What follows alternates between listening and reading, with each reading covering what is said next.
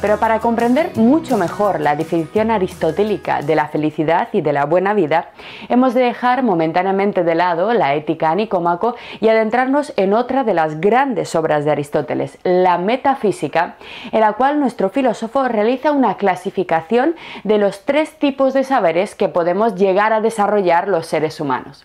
El primer tipo, señalado por Aristóteles, son los llamados saberes teóricos, es decir, aquel conjunto de saberes entre los cuales se encontrarían, por ejemplo, eh, la física, la filosofía, las llamadas ciencias puras y alguna que otra de las ramas de las humanidades. ¿En qué consisten estos saberes que Aristóteles llama teóricos?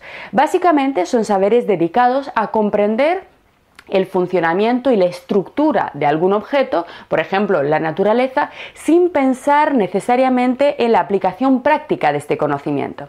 Por ejemplo, la física estudia la naturaleza, el tejido del cosmos, eh, qué son los agujeros negros o cómo se conforman las estrellas, más allá de que este conocimiento en algún momento de la existencia nos pueda servir realmente para hacer algo. Es decir, los saberes teóricos buscan el conocimiento por sí mismo, que es relevante, que es importante simplemente por el hecho de conocer. ¿De qué nos sirve a nivel práctico saber que hay una nueva estrella en el cinturón de Orión? ¿O cuál es la verdadera estructura de las galaxias que forman el clúster en el que nosotros vivimos? Realmente a nivel práctico de nada, pero es importante en sí mismo saber cómo funciona y cómo está constituido el mundo. Estos saberes tan importantes son llamados por Aristóteles saberes contemplativos. En segundo lugar están los llamados saberes productivos, que en este caso, evidentemente, tal y como su nombre indica, buscan conocer cómo funcionan las cosas, pero no simplemente por el placer, por el interés de conocerlas, sino para producir, para alterar el medio y crear nuevos objetos. Los saberes productivos son, por ejemplo, los saberes de la industria o de la artesanía. Saber, por ejemplo, qué barro es el adecuado para moldear una vasija, a qué temperatura hay que cocer ese barro, todos esos conocimientos que digamos, no se interesan por el barro en sí mismo o por el fuego en sí mismo, sino por el uso de sus propiedades para poder producir objetos, para mm, transformar el entorno, etcétera, etcétera, para conseguir beneficios de cara a la comodidad del ser humano. Y en tercer lugar, el último tipo de saberes son los llamados saberes prácticos. Estos saberes a veces los podemos confundir con los productivos, pero no son exactamente lo mismo.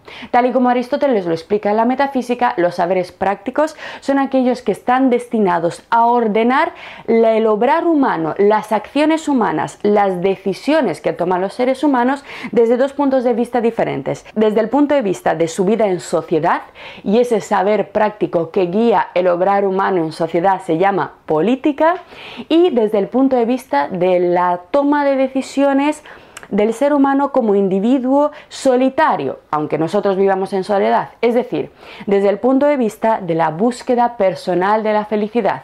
Y la ciencia que se dedica a ordenar nuestras acciones en busca de la felicidad individual la llamamos ética. En los tres casos, nos dice Aristóteles, respecto a estos tres tipos de saberes, además los seres humanos nos podemos comportar de cara a ellos de tres maneras completamente diferentes. Vamos a tomar como ejemplo un saber productivo, como por ejemplo pueda ser la ingeniería de caminos, canales y puertos, y vamos a ponernos como objetivo eh, construir un puente, ¿de acuerdo? Es el ejemplo más sencillo. Elegimos un saber productivo y nos vamos a preguntar de qué forma tenemos que actuar, de qué forma tenemos que organizar nuestras acciones para poder finalmente terminar teniendo un precioso puente que tiene que servir para lo que sirven los puentes, ¿no? para que puedan pasar personas y mercancías salvando un desnivel del terreno. Bien, pues nos dice Aristóteles, tomando como ejemplo el puente, este saber productivo, el ser humano puede actuar de tres formas diferentes, como os decía hace un momento puede tomar decisiones por azar, lo puede hacer rutinariamente, es decir, siguiendo la tradición, o finalmente puede obrar de modo racional. Vamos a analizar el primer caso. Es decir, a la hora de emprender la tarea del puente, nosotros podemos elegir los materiales eh, simplemente al azar, ¿no? Al tuntún, lo que sea, esta piedra, este cemento, sin fijarnos eh, en sus propiedades, en su resistencia, etcétera, etcétera. También las técnicas para construirlo, el orden para colocarlo, lo podemos elegir completamente al azar. Si nosotros a la hora de enfrentarnos a un saber productivo, a la tarea de eh, construir un puente, actuamos puramente por azar, nos dice Aristóteles que el resultado que vamos a obtener seguramente no sea un puente ni muy resistente, ni siquiera sea un puente, ¿de acuerdo? No será válido. Usando este ejemplo, Aristóteles nos dice, fijémonos ahora en la ética, en la toma de decisiones de la vida. Y es que hay algunas personas que a la hora de enfrentar su gran tarea vital, su gran empresa vital, que es la felicidad, también actúan por azar, diciendo, bueno, lo que me vaya viniendo a lo largo de la vida. Yo no tomo decisiones, como decimos a veces, las decisiones me toman a mí. Elijo simplemente al azar, lo que venga. Mm, cualquier gran decisión simplemente la dejo al destino, simplemente que ocurra. Pues bien, nos dice Aristóteles, al igual que para construir un puente no podemos elegir azarosamente los materiales y las técnicas, también para construir nuestra felicidad, el azar no es un camino, sino que tenemos que analizar muy bien con qué materiales y con qué técnicas construimos nuestra felicidad. Bien, el azar sería, digamos, el modo de actuar eh, primero, quizá menos conveniente, pero todos conocemos personas que dicen eso, ¿no? Yo, a mí lo que me venga. El segundo modo de actuar respecto a la construcción del puente y como metáfora también respecto a nuestra vida es mucho más común y es el modo rutinario, es decir, el modo tradicional. Si tenemos en cuenta la construcción del puente, este método de trabajo puede tener enormes ventajas, porque fijaros, ¿qué materiales elegimos para construir nuestro puente? Los que siempre se han elegido. ¿Qué técnicas? Las técnicas que siempre se han usado. ¿Qué formas vamos a usar para definir, eh, digamos, la estética de nuestro puente y su resistencia? Las que siempre se han usado. ¿Cuál es la ventaja de este modo de actuar?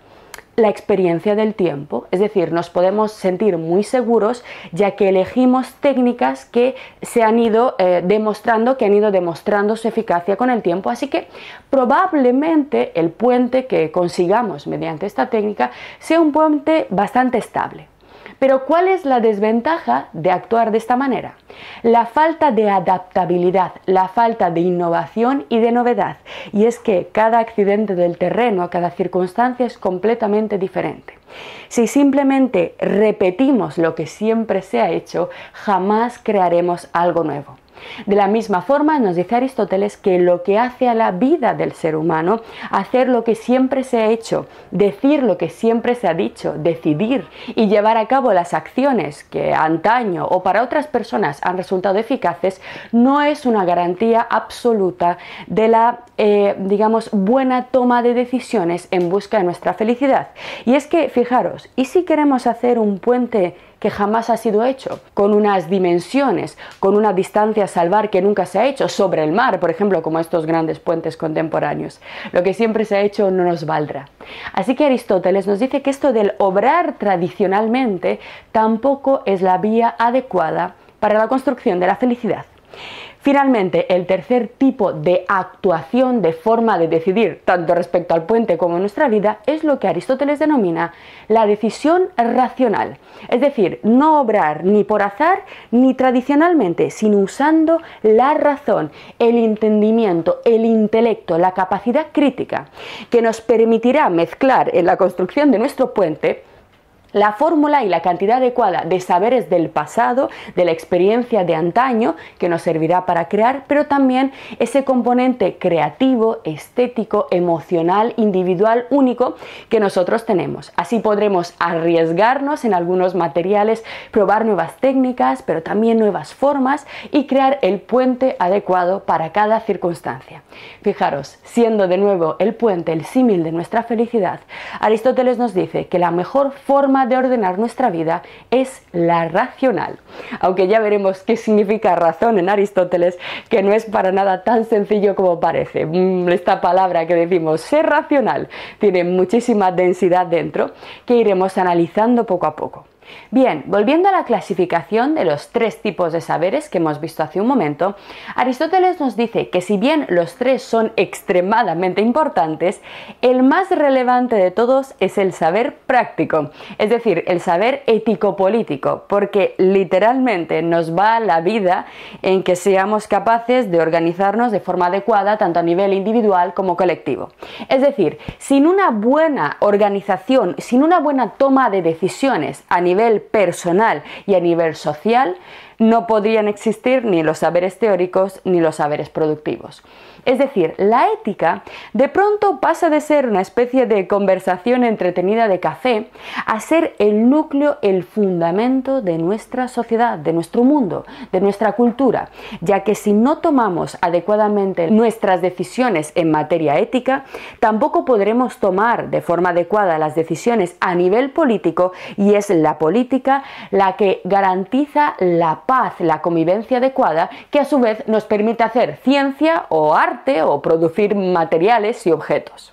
De pronto, por tanto, la ética pasa de ser una especie de rama extraña de la filosofía que no nos interesaba mucho a ser una de las ciencias más importantes y relevantes sobre las cuales todo ser humano se debe de preocupar, debe conocer, debe tener algún contacto, aunque mm, todos reconoceréis conmigo que en nuestros días prácticamente no tenemos ningún conocimiento de estas cuestiones. Se trata sin duda de una ciencia extremadamente rara, respecto de la cual además Aristóteles Aristóteles insiste una y otra vez hasta la saciedad de que no se trata de una ciencia exacta, es decir, tal y como Aristóteles concibe la ética, esta no es una lista de normas, un manual de conducta fija, sino que la ética tiene que, de alguna forma, considerar siempre, tener siempre muy en cuenta la circunstancia particular de cada momento y de cada individuo. Esta idea Hemos visto hace muy poco que la ética tenía pretensiones de universalidad, pues esta idea de universalidad unida a la convicción aristotélica de que siempre hay que tener en cuenta la circunstancia, pues mm, cabrea a muchas personas, ¿no? Vamos a ver, si cada uno al final tiene que tener en cuenta su circunstancia y su momento particular, al final cada uno hace lo que quiere y dónde está la universalidad de la ética, ¿no? Eh, ¿Cómo se puede combinar esta, esta importancia de la circunstancia con la universalidad pretendida que hemos visto. Efectivamente, aquí hay un pequeño problema, pero es un pequeño problema aparente. Aristóteles lo tuvo extremadamente en cuenta, sabía perfectamente que existía esta dificultad y nos dijo, tranquilos, no nos pongamos nerviosos, no empecemos a pensar que hay una especie de incoherencia entre pretensiones de universalidad y casos particulares o circunstancialismos, ya que hay muchísimas otras ciencias que nos son extremadamente queridas, extremadamente importantes para nosotros, que funcionan de la misma forma que la ética. Es decir, guardando en su interior esta especie de contradicción que en realidad es aparente. El ejemplo que nos pone Aristóteles, por supuesto, es el ejemplo de la medicina. La medicina está formada por un conjunto de presupuestos generales, de reglas de operación generales, de conocimientos que en principio deberían ser aplicables a todo ser humano, la medicina. Y sin embargo, como bien sabemos, a la hora de actuar, cada médico se enfrenta a casos concretos, particulares y completamente diferentes. No hay dos personas iguales, no hay dos personas que reaccionen de la misma forma a los analgésicos, a los antibióticos. Un cirujano, por ejemplo, tiene que estudiar necesariamente un conjunto de teorías generales aplicables a todos. El corazón está a la izquierda, en fin, un conjunto de... Em, eh, reglas, de normas, de axiomas generales que en principio deberían ser aplicables a todo ser humano, pero todo cirujano sabe que a la hora de abrir el cuerpo humano cada corazón es completamente diferente, cada cuerpo se comporta de una forma totalmente distinta y en este caso no hay ninguna incoherencia. Lo que va a decir Aristóteles es que la ética funciona exactamente igual que la medicina. Su ética eudaimónica nos va a dar un conjunto de reglas generales que vamos a ir estudiando poco a poco, que sin embargo, usando la capacidad racional, el entendimiento, el juicio crítico de cada individuo deberán ser adaptadas a cada circunstancia particular. Y este hecho evidentemente pone nerviosa a mucha gente porque hay personas que simplemente quieren que les digan qué tienen que hacer para ser felices, pero no funciona así.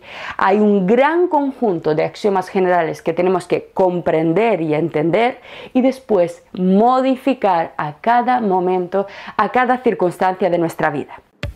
Lo que acabas de ver es solo un pequeño fragmento de nuestro curso. Si quieres disfrutarlo en su totalidad y descubrir muchos otros cursos, también de historia de la ciencia y de historia del arte, visita nuestra web anaminecam.com. Y recuerda, este proyecto solo es posible gracias a nuestro programa de microfinanciación.